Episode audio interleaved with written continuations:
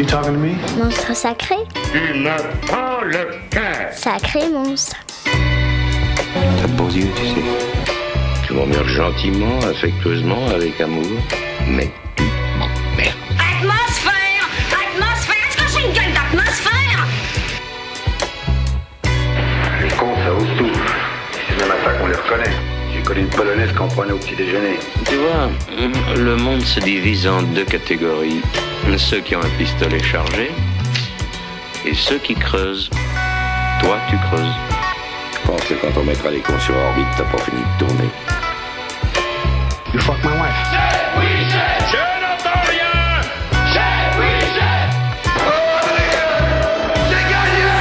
Vous voulez un whisky? Oh, juste un doigt. Vous voulez pas un whisky d'abord? Eh bien bonsoir, bonsoir, bon Noël à tous. On se retrouve ensemble pour un nouveau numéro de Monstres Sacrés. Vous êtes bien sur Radio Campus 93.3.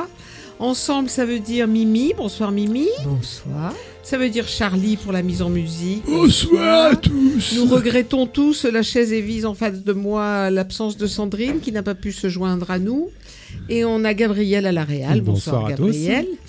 Et donc ce soir, on se retrouve pour parler de un monstre sacré qui nous a occupé quelques un petit moment quand même pour préparer euh, et qui s'appelle Romy Schneider, la petite fiancée euh, pas de l'Amérique, mais la petite fiancée d'Alain Delon et la petite fiancée européenne Oui, la petite fiancée de de beaucoup, de monde. de monde.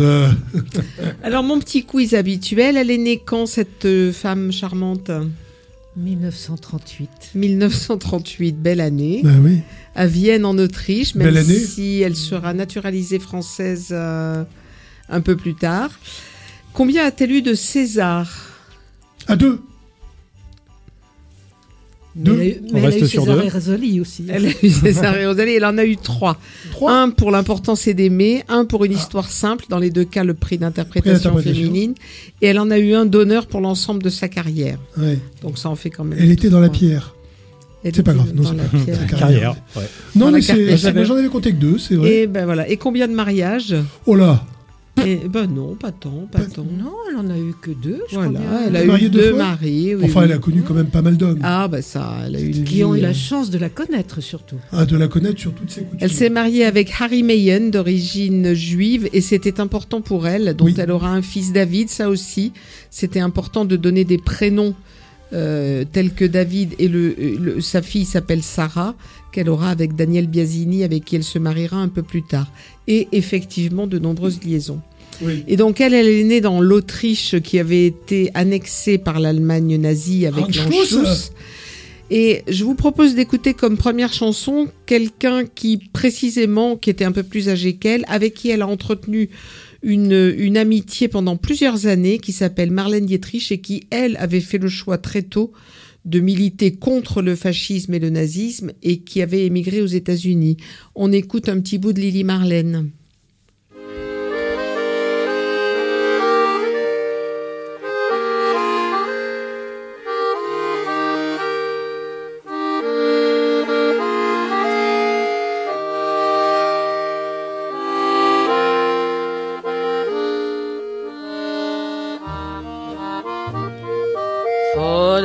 Kaserne, vor dem großen Tor, steht eine Laterne und steht sie noch davor. Dort wollen wir uns wiedersehen, bei der Laterne wollen wir stehen, wie einst Lili Marleen, wie einst Lili Marleen.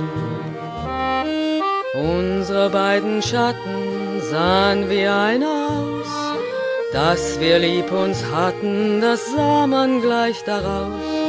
Und alle Leute sollen es sehen, wenn wir bei der Laterne stehen, wie einst Lili Marley, wie einst Lili Marley. Deine Schritte kennt sie, deinen schönen Gang. Alle Abend brennt sie, doch mich vergaß sie lang.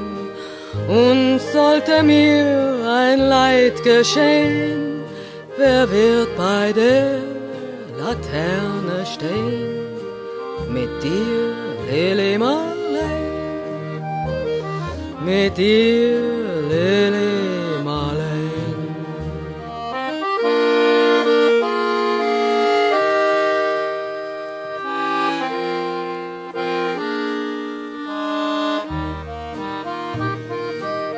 Aus dem stillen Raume, aus der der Grund hebt sich wie im Traume dein verliebter Mund. Wenn sich die späten Nebel drehen, wer wird bei der Laterne stehen? Mit dir, Lili Marley, mit dir, Lili Marley. Wenn sich die späten Nebel drehen, wer wird bei der Laterne stehen? Mit dir, Marley,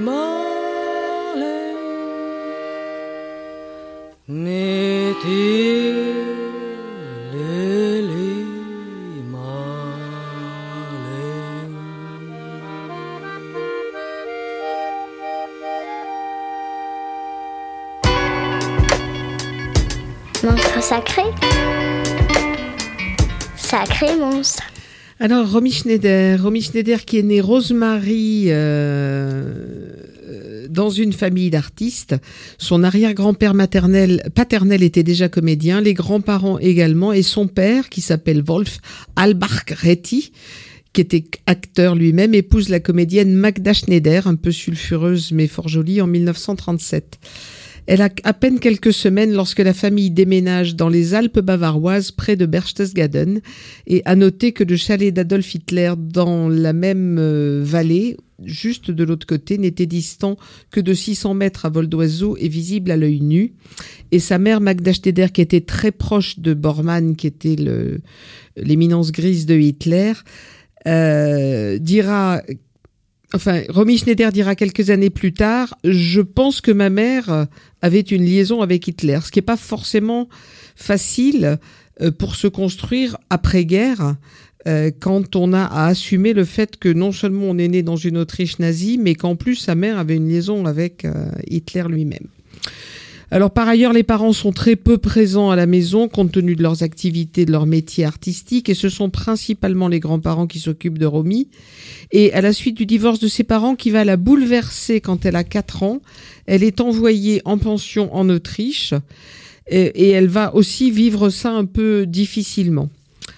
Poussée par sa mère, qui vit assez mal les années après-guerre parce que ses sympathies nazies euh, vont pas lui faciliter la carrière euh, post-1945, elle va être poussée et dès l'âge de 15 ans, elle va jouer le premier Sissi qui sortira en 55 suivi rapidement d'un numéro 2 en 56 et d'un troisième opus en 57.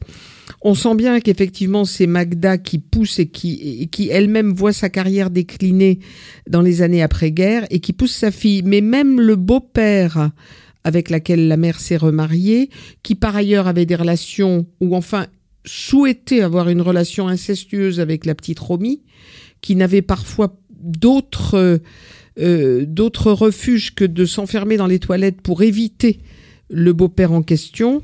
Mais il va, béni, par Madame Mag- Magda Schneider, devenir son agent et récupérer l'argent euh, pléthorique que, que gagnait Sissi, enfin que gagnait Romy Schneider, pour investir dans un certain nombre d'hôtels et de restaurants. Bref, c'est compliqué sa vie jusqu'à l'âge de 15-18 ans.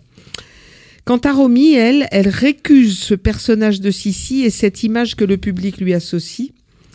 Elle refuse beaucoup d'argent pour un quatrième épisode. On a parlé de 70 millions, alors c'était 70 millions de Deutschmark de l'époque. Euh, et la relation avec sa mère se dégrade. En 57, Magda interdit à sa fille de signer un contrat fort prometteur avec Kirk Douglas, qu'elle avait rencontré dans un festival de Cannes.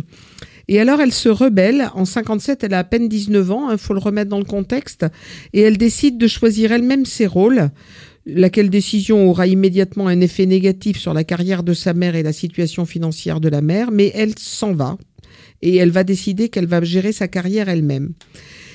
Dès l'âge de 18 ans, par ailleurs, elle a des amours qui commencent à faire la une des journaux. Alors, on va pas tomber dans Paris Match et dans Gala, mais c'est vrai qu'elle a choisi pour commencer un champion de ski alpin, un autre acteur qu'elle avait rencontré sur un tournage. Donc, forcément, elle est à la une des journaux et les paparazzi commencent à, à être autour d'elle. En 58, ça va être l'année charrière, donc elle a juste 20 ans.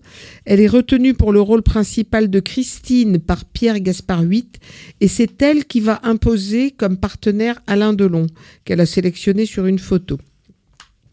C'est le début de leur, euh, de leur idylle et ils se fiancent en 59 à la fin du tournage sans donner de date prévue pour le mariage. Elle part s'installer avec lui à Paris et découvre avec Alain Delon la vie de bohème, les soirées, l'anticonformisme et, une jeunesse dans ces années euh, pré-1960 qui méprise l'argent. Et c'est la trahison que la presse allemande et le peuple allemand ne lui pardonnera pas. Il, lui, il, il considère qu'elle a fait une trahison à ce moment-là. C'est Delon qui va lui faire apprendre l'italien, rencontrer Visconti, lequel Visconti va les faire monter tous les deux sur les planches pour cette pièce qui a été un triomphe à Paris, qui s'appelle Dommage qu'elle soit une putain, en 61. Il lui propose ensuite un rôle dans Boccace chez 70 en 62 et à noter que le même Visconti va lui offrir à la fin du tournage un anneau en bois incrusté de deux diamants et d'un saphir qu'elle ne quittera plus jusqu'à sa mort. Elle aura toujours cette bague à son doigt. Elle joue beaucoup au théâtre, elle séduit les producteurs américains jusqu'à s'installer à Hollywood en 62 et elle avait signé un contrat de 7 ans avec Columbia.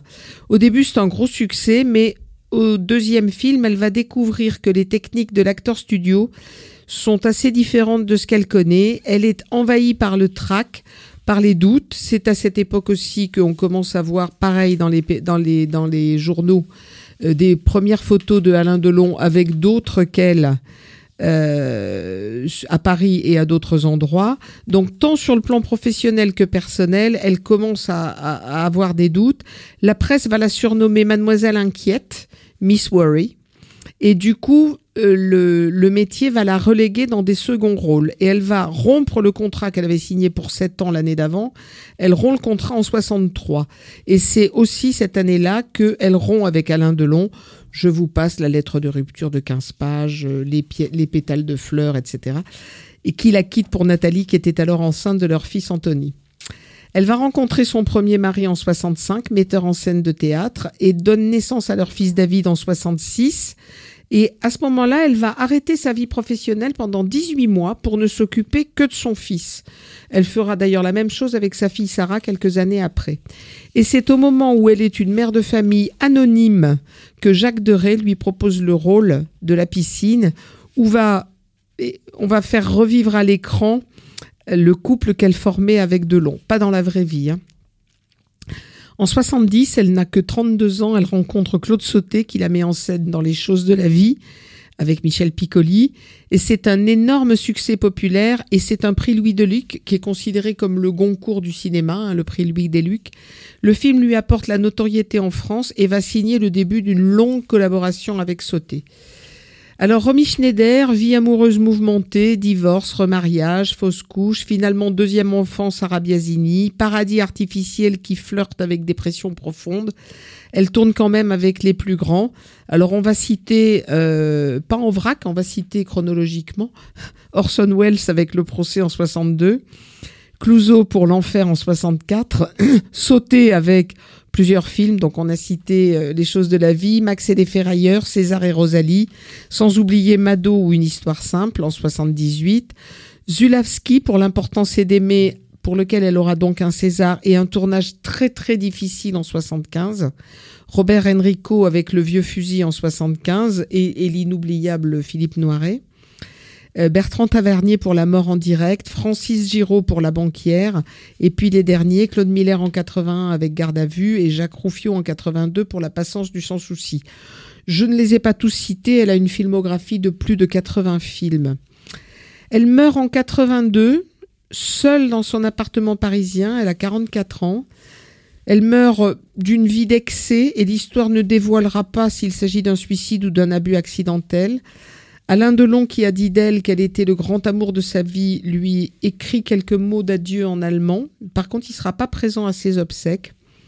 Et pour moi, elle reste à tout jamais euh, à la fois Sissi impératrice, fantasque et rebelle à l'étiquette. Elle reste l'Odette de Clouseau dans l'enfer qui révélera tout son potentiel érotique. Elle reste la Rosalie de Sauté qui hésite et qui hésitera éternellement entre Yves Montand et Samy Fray.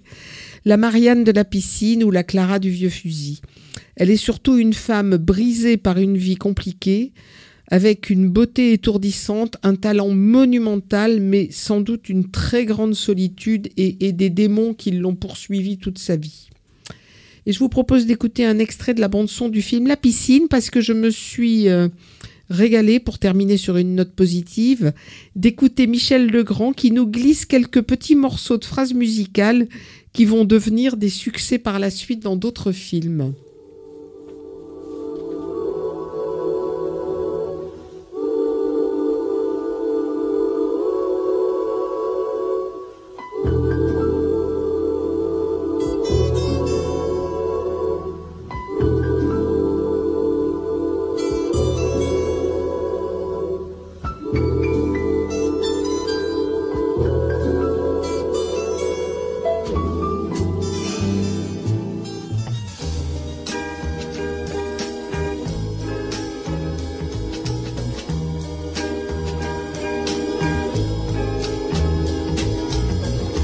When you're just out walking and you pass little signs that say keep off the grass. Did you ever stop and ask yourself why? Pretty playgrounds children used to know little squares where love so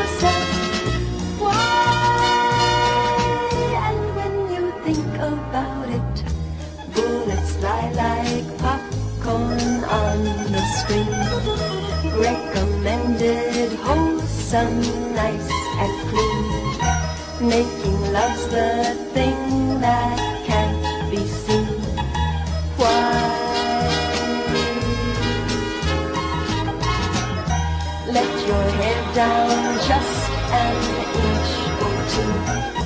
Let your skin be red or blue, no blue. They invent a step.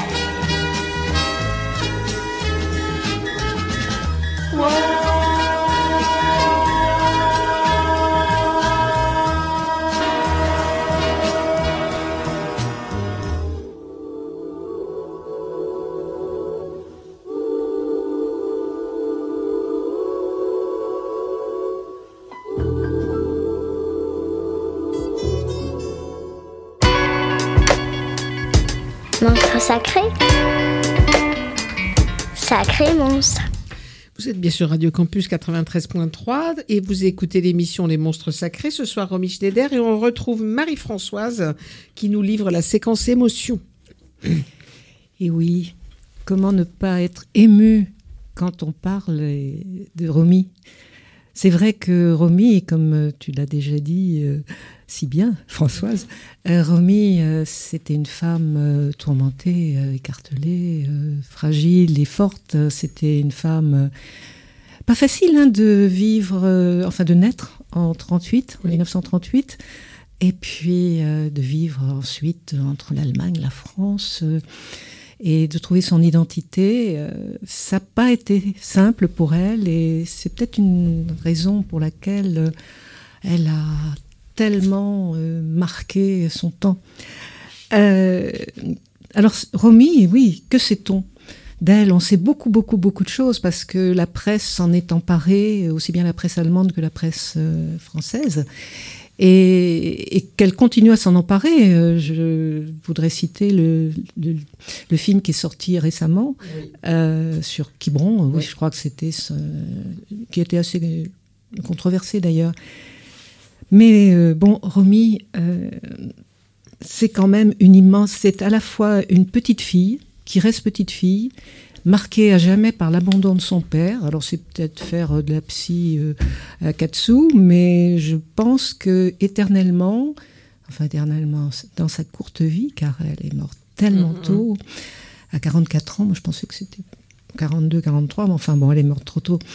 Donc euh, elle a toujours été marquée par euh, l'abandon de son père. Et c'est vrai que c'était une séductrice, Françoise l'a rappelé, elle a eu beaucoup, beaucoup d'hommes dans sa vie, mais est-ce qu'elle les a eus? Je pense pas. Elle, euh, elle cherchait et elle a trouvé peut-être par moments des, des hommes, mais je crois qu'elle a toujours cherché son père. Ça, je... Voilà, c'est ma conception à moi. Donc, euh, Romy Schneider, une grande actrice qui a peu à peu émergé, plutôt, elle s'est désempêtrée de la chrysalide euh, Sissi. Elle, a ensuite incarné des femmes libres, entières, rebelles, ambivalentes, tourmentées, sensuelles, érotiques. Euh, D'ailleurs, Jean-Louis Trintignant, qui a été un moment, qui a joué avec elle, disait qu'elle avait un érotisme torride. Comment l'a-t-il su? Je n'en sais rien. Et pourtant, euh, même si elle détestait Sissi en elle-même, euh, quand elle était euh, dans sa carrière, effectivement, c'est une Sissi, gnangnan, bonbon rose. Personnellement, j'ai adoré ce film, je continue à l'adorer. Je l'ai découvert parce que je suis, oui, en 55-56, euh, j'ai découvert Sissi. Et à cette époque, j'ai aimé et je continue à l'aimer et j'ai fait découvrir à ma fille, à mes petites filles. Et maintenant qu'on est à cette veille de Noël, eh bien, j'adore. Pour moi, Sissi, c'est, ça sent le sapin de Noël, ça sent euh, les sucreries et j'adore. Bon, mais j'arrête euh, sur ce passage. Euh, mais la pauvre Romy, à la fin de sa vie, elle était en Thalasso à Quiberon arrive dans un café où elle est en train de prendre un verre, arrive un homme qui dit Ah, mais vous êtes Sissi Et là, elle est presque en colère. Elle a dit Non, je ne suis pas Sissi, je suis Romy Schneider. Et c'était en fait tout le problème de sa vie, je pense, un de ses grands problèmes, euh, sortir de cette espèce d'image euh, de la bavaroise euh, euh, et, et- et arriver à être la grande actrice qu'elle a été. Alors, euh, je ne sais pas si les garçons ont le même goût que moi pour Sissi, mais en tout cas, moi j'aime.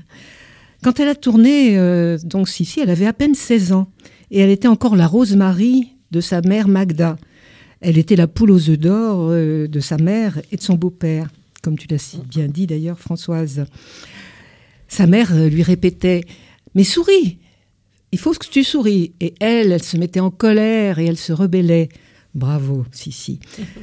Quant aux Allemands, ils ont souvent considéré qu'elle les avait trahis quand elle a renoncé à être la charmante petite bavaroise des premières années.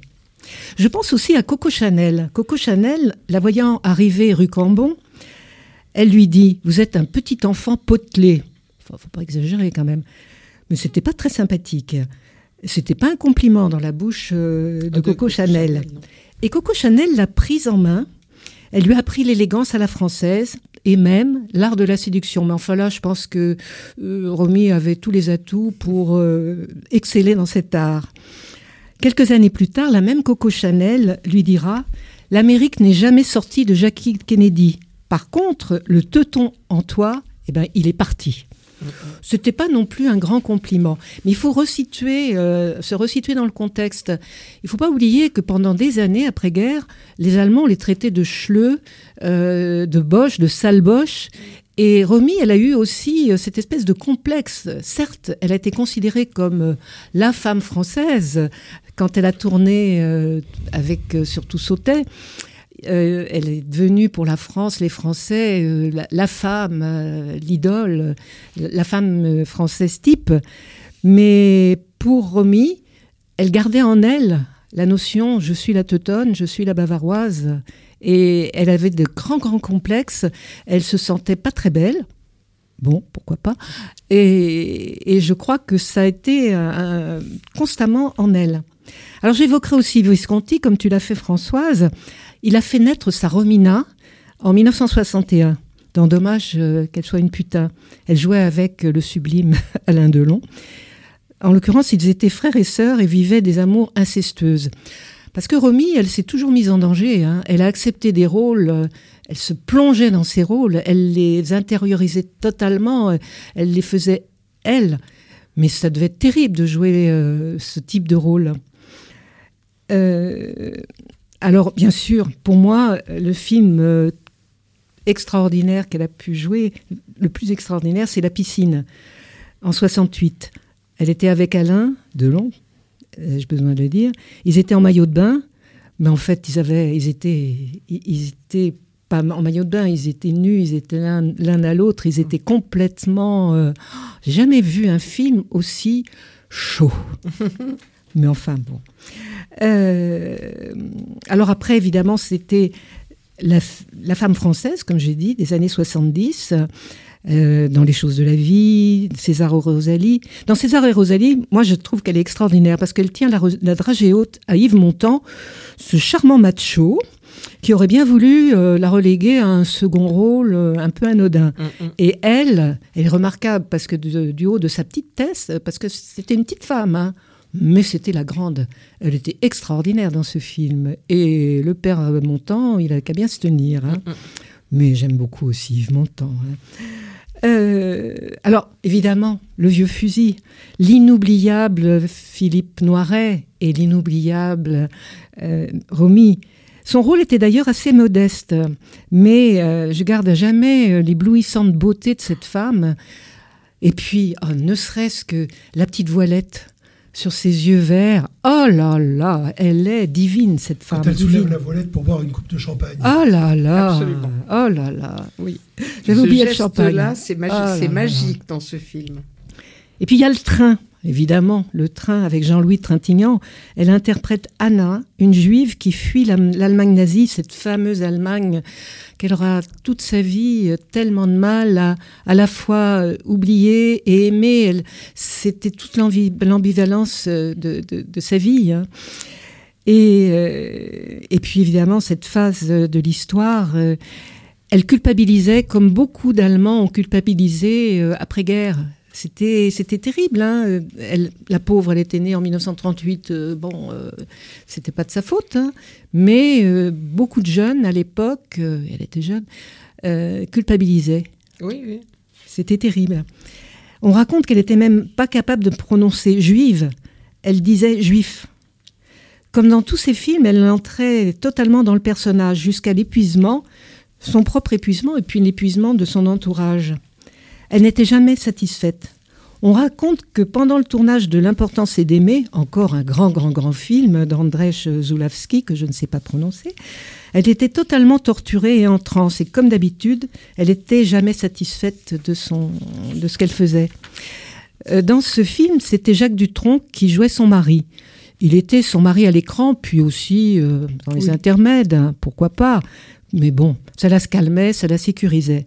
Par contre, lorsqu'elle aurait bien voulu continuer une petite histoire à la fin de leur tournage, Jacques Dutronc, un peu mufle sur les bords, lui aurait dit Mais le film est terminé, hein, c'est fini. Oh, La pauvre Romy. Alors c'est vrai que c'était une grande séductrice, mais quand on a euh, face à soi euh, ce genre d'homme, euh, moi je lui pardonne tout. D'abord, j'ai rien à lui pardonner. euh, c'est une femme que je trouve absolument admirable.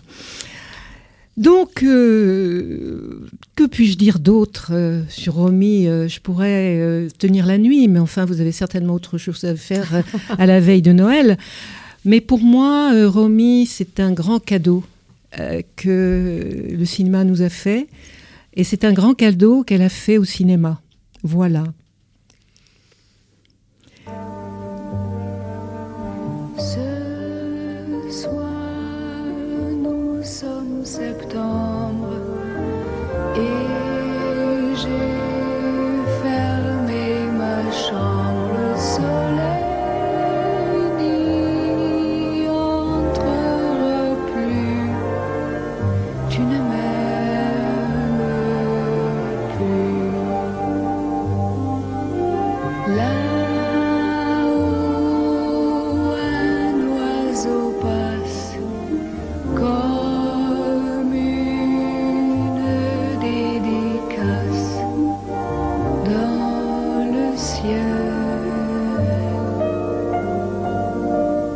Je t'aimais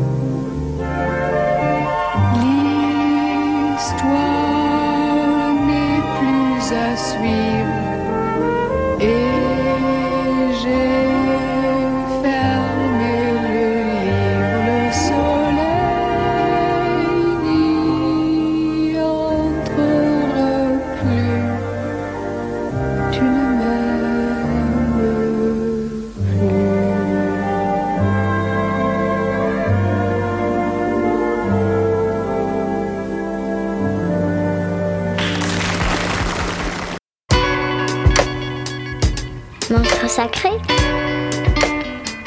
Sacré monstre. Monstre sacré. Sacré monstre. Et on retrouve Charlie sur euh, Radio Campus 93.3, Les Monstres Sacrés, qui nous propose une mise en musique autour de Romy. Oui, c'est. c'est- Romy n'était pas une musicienne, mais elle savait jouer de son corps, si tant est que le corps soit un instrument de musique. Il suffit de savoir en jouer. Il suffit de savoir en jouer. Ça, c'est... Et on est toujours enjoué quand les femmes en jouent. Allez. Ceci dit, euh, 44 ans, c'est court. Et elle a eu dans, dans sa carrière cinématographique ce que je qualifierais moi deux périodes. Cette première période dont tu parlais tout à l'heure avec l'influence de sa mère, qui s'arrête aux alentours de 59.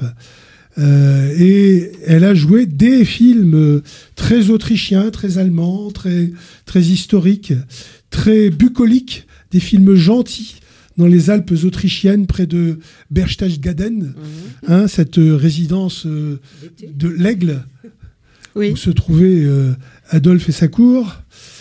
Et, et, et- et- et on la voit descendre les sentiers euh, printaniers avec les Alpes aux neiges, éternelles, on la voit et chanter. Et, la première voix qu'on entend, c'est celle que vous allez entendre.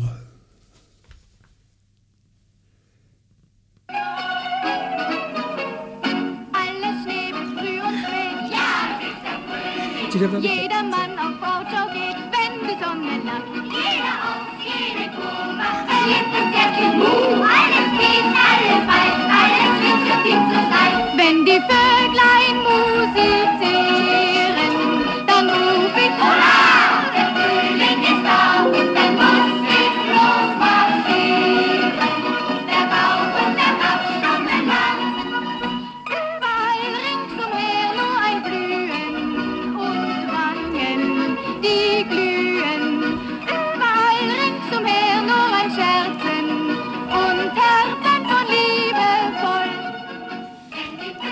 c'est bien la voix de Romy Schneider, euh, avec euh, ses petites robes euh, avec tablier, avec des petits garçons autour avec leurs pantalons de cuir et, leurs chaussures montantes à chaussettes. Très autrichien, c'est beau à voir, mais pas longtemps.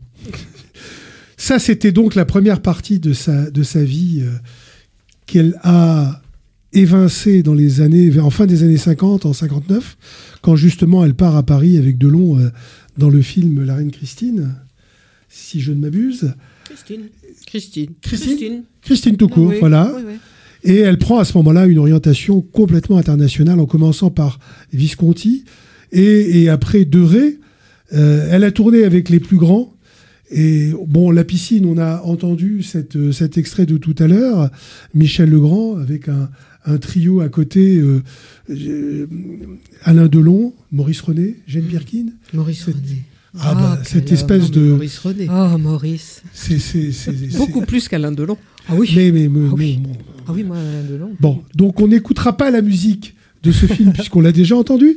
Mais par contre, euh, là où On regrette pour Maurice René. non, non, mais tu peux regretter, euh, il renaît de ses centres.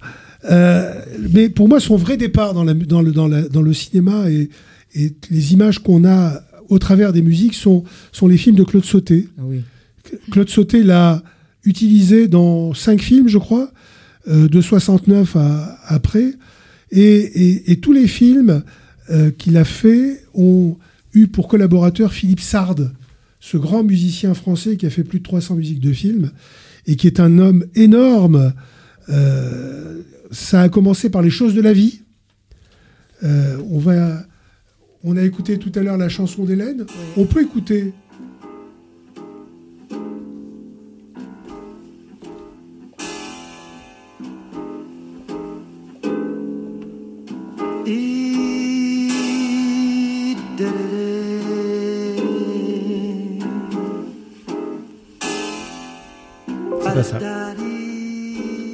Non, ça c'est la musique numéro 2, c'était la musique numéro 3. Non, on l'a pas passé la 2 alors. Ben non, on l'a pas passé, c'est ce que j'avais. Hum, ok, non, j'avais pas compris. T'as pas compris alors c'est parti. Donc la musique 3.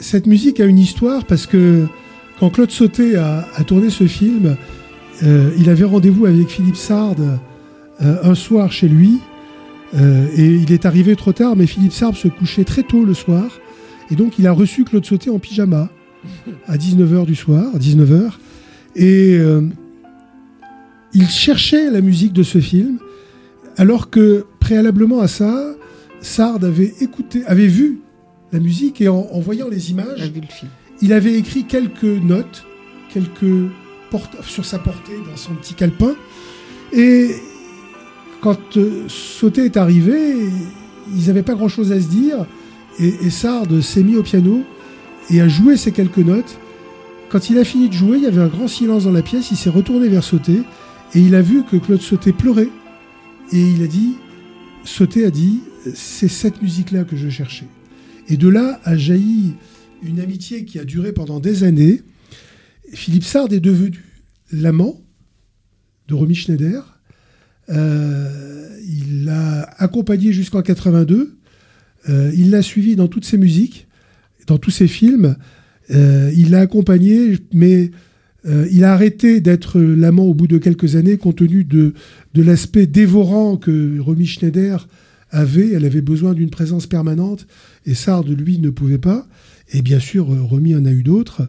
Et la musique, la chanson est sortie de l'idée de Sard par rapport à, aux paroles de Jean-Loup Dabadi, euh, qui ont fait cette chanson et qui ont dit que Romy Schneider devait la chanter. Après, euh, les choses de la vie, euh, il y a les Max et les Ferrailleurs, qui est un, qui est un film énorme où elle joue un duo avec Michel Piccoli qui se sert d'elle en policier véreux, en policier pourri, pour monter un, une espèce de traquenard où Roby Steiner, prostituée, va euh, entraîner l'équipe des ferrailleurs dans un, dans un espèce de hold-up qui n'est pas de leur taille, euh, pour faire justement tomber cette, euh, famille de, ferrailleurs dirigée par Bernard Fresson. On va écouter la musique de, de Max et les ferrailleurs.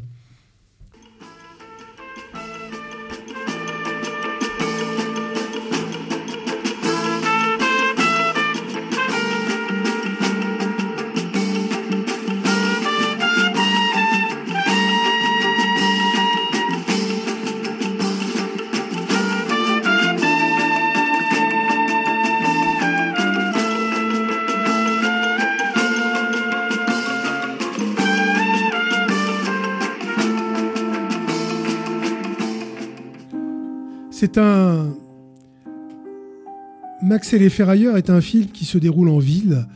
Euh, on est toujours dans une atmosphère de, de mouvement, de voitures, de rues. Euh, on rentre, on sort des cafés. euh, on voit des images de, de Romy Schneider dans la voiture qui circule. Euh, la musique est très, très révélatrice de ces mouvements. Ça va très vite.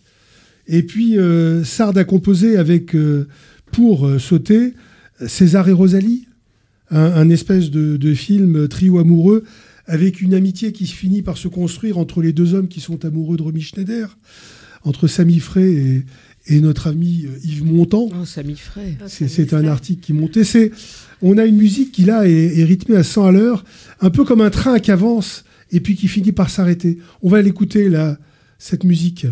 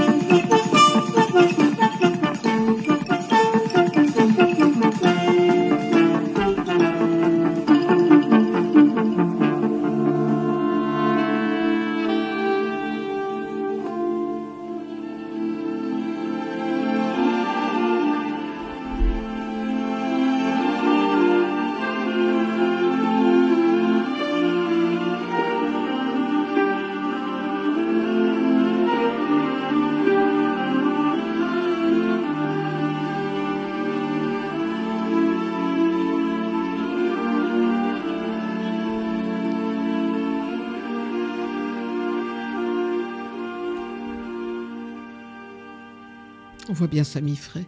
Oui. Oui. Non Ah si, on voit bien Samy Frey là. Max et les ferrailleurs Ah non. Non, c'est cette arrivée, c'est c'est la fin, c'est la façon dont les choses se terminent. Euh, Il y a cette espèce de, de- de- de rythme, cette espèce de cadence qui se termine. Autre réalisateur avec qui elle a tourné, mais toujours même musicien, euh, Pierre Granier de Frère, qui, sans faire de jeu de mots, euh, a traité du sujet du chemin de fer, euh, dans le train, mais toujours sarde euh, dans la musique. Euh, c'est l'histoire d'un- d'une femme, comme tu l'avais dit tout à l'heure, qui s'échappe et qui rencontre Trintignant euh, dans ce train avec Maurice Biraud, avec d'autres personnes, cette espèce de wagon de bestiaux où tout le monde vit enfermé et qui traverse la France occupée euh, dans un train avec un, un amour qui naît entre ces deux personnes. Euh, c'est extraordinaire, ce- ces scènes dans le train avec l'avion allemand qui vient mitrailler le train et tuer des gens. Enfin, ce film est, est terrifiant et la musique de Sard l'illustre très bien.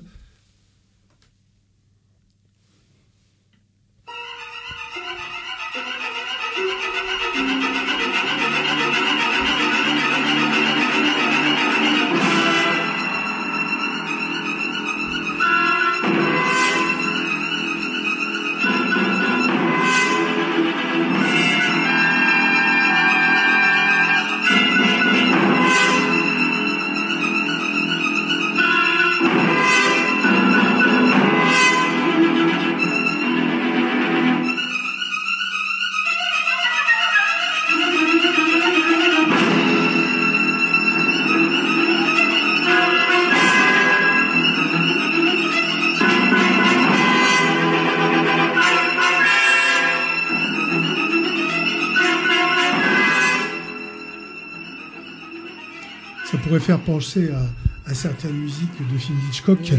avec cette espèce de tension. Mais il y a de la tension dans le film Le Train. Il se passe tellement de choses. Film à voir pour ceux qui ne l'auraient pas vu.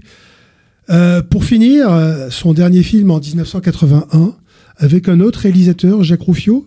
Et là, cette fois-ci, euh, sur une musique de Georges Delerue, parce que là aussi, euh, Delerue a, a fait de la musique pour ce film-là. C'est un, un film qui, qui s'appelle son dernier film, qui est, l'histoire d'un, d'une, d'un, nazi qui se fait euh, tuer.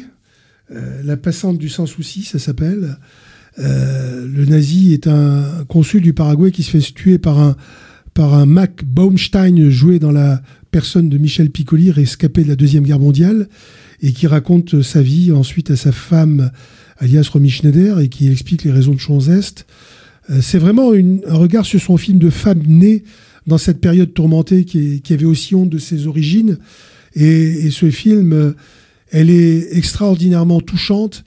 On la voit dans la musique qu'on va entendre euh, et qui est interprétée au violon. On la voit regardant son fils qui joue du violon, euh, qui avait été torturé. On la voit pleurer. On voit un, un visage euh, déchiré par, par le- la vie, déchiré par tout ce qu'elle a vécu, avec des larmes qui sortent péniblement de ses yeux. Écoutons cette musique.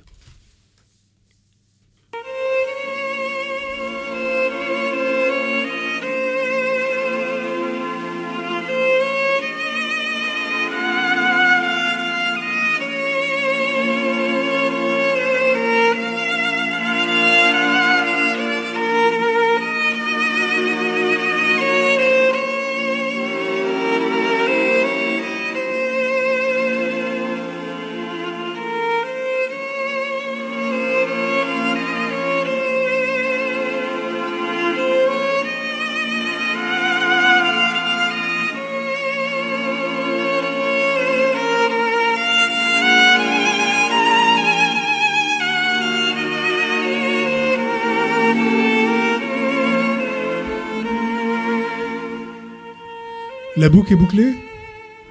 Elle a commencé dans une Allemagne nazie.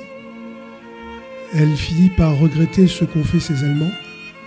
Euh, Romy, c'est une actrice euh, française, puisqu'elle était ni allemande mais naturalisée Elle a été française. naturalisée française, oui. Elle avait quelque chose que les actrices françaises n'avaient pas, cette espèce de visage un peu slave, un peu allemand, avec un sourire et un grain de peau que seules certaines belles femmes ont. Moi, j'ai adoré Schneider, Romy Schneider dans ses rôles, et elle est tellement belle quand elle se retourne avec les lunettes vers Michel Piccoli, et quand on la voit de dos et sa nuque est tellement belle. C'était vraiment un, un monstre du cinéma, un monstre sacré, mais tellement compliqué. Pauvre Romy. Monstre sacré? Sacré monstre. On retrouve Gabriel euh, pour euh, un- pas une bibliographie, peut-être quelques archives euh, Oui, c'est ça. En fait, audio. je, je me suis encore amusé à, à- à- à fouiller un peu sur Internet, que- comme j'avais fait pour Henri Fonda, voir tout un tas de vidéos. Et je suis tombé sur une, une interview qui m'a qui, qui m'a qui m'a capté, simplement parce que euh, on ne voit que des plans rapprochés de, de Romy Schneider. On ne voit pas l'intervieweur. Et, la caméra se rapproche d'elle petit à petit. Et ces 10 minutes d'émission, euh, c'est tiré du Petit Carrousel illustré, une émission euh, qui a été tournée en 1970. Et c'était à la période où elle venait de, tourner Max et les Ferrailleurs et euh, Les choses de la vie avec Sautet, où elle, allait les tourner. En tout cas, c'était dans, cette euh, période-là. Et je vous propose d'écouter 3 minutes de, cette interview. Et vous pourrez, euh, si vous le voulez, aller la chercher sur Internet. Elle est assez facile à trouver. Pour vous, c'est vrai, quand on dit bon sang, on ne peut mentir, parce qu'enfin, euh, il y avait des artistes dans la famille, non? Plein, oui. Du côté de mon père, euh, tout le monde. Côté de ma mère, seulement elle. Et ça vous a déterminé déjà, de tout enfant euh, Oui, oui. Ma mère ne voulait pas me laisser faire ce métier, mais plus tard, elle, bonsoir. Elle, en tout cas, elle m'a pas, elle m'a laissé la chance, elle m'a pas empêché de, au moins d'essayer de faire mon premier film. Et puis après, ça a continué. Mais ceci dit, est-ce que vous avez eu un, un maître? Des metteurs en scène, oui, toujours, bien sûr. Je ne suis pas allée dans une actor school. Peut-être malheureusement, peut-être heureusement, je ne le sais pas. C'est toujours les metteurs en scène qui peuvent donner une réponse sur ce su- sujet-là, je crois. Puis je travaillais avec Visconti, je travaillais avec Wells. Je travaille pour la deuxième fois avec Monsieur Sauté et on apprend le plus avec ces metteurs en scène-là et sur scène. C'est une histoire assez curieuse, jouer la comédie, non Vous ne pas? Je C'est trouve beau. ça assez fascinant, oui, c'est Oui, De toute façon, beau. si, si on accepte l'idée que vivre, que la vie est une comédie, jouer, c'est vivre alors, Oui, c'est notre vie en tout cas. Oui, oui. Mais selon vous, c'est une question d'instinct Je ne pourrais pas encore être sans Hmm. faire ce métier. Peut-être plus tard. Il faut. J'espère de pouvoir arrêter au moment juste. Je crois que c'est assez important pour les comédiens. Mais pour vous, c'est essentiellement une question d'instinct ou bien c'est d'abord un métier? Non, non, jouer ou bien c'est d'abord un métier, il y a une méthode. Ah, c'est quand même un métier. Non, non, non. L'instinct, il faut que ça s'arrête un jour, mon Dieu. Il y a des choses assez... L'instinct aussi, oui, je pense que ça reste. Mais c'est un métier. Si une débutante devait venir vous trouver, qu'est-ce que vous lui donneriez comme conseil Pas de conseil. Il n'y a pas de conseil à donner. Absolument pas.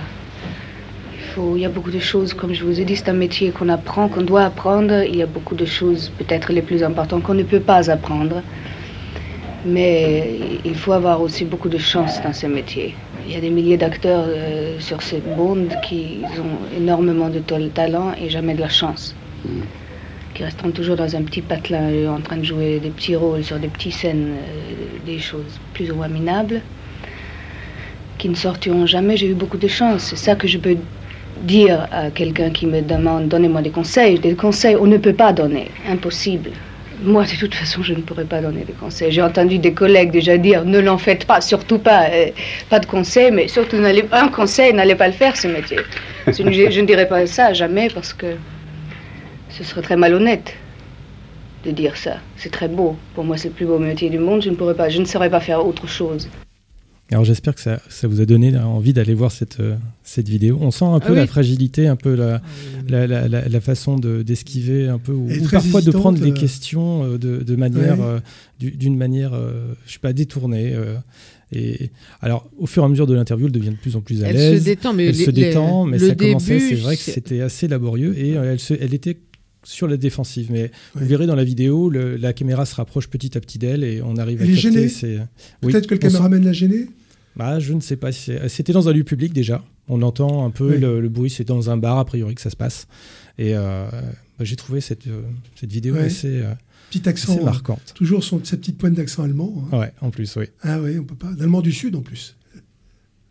Il va être le moment de conclure. On Le a le temps de passer un petit morceau. Un petit moment, un petit, Un morceau du, vieux fusil. Et puis après, euh, on vous souhaitera joyeux Noël et Voilà. à la prochaine fois.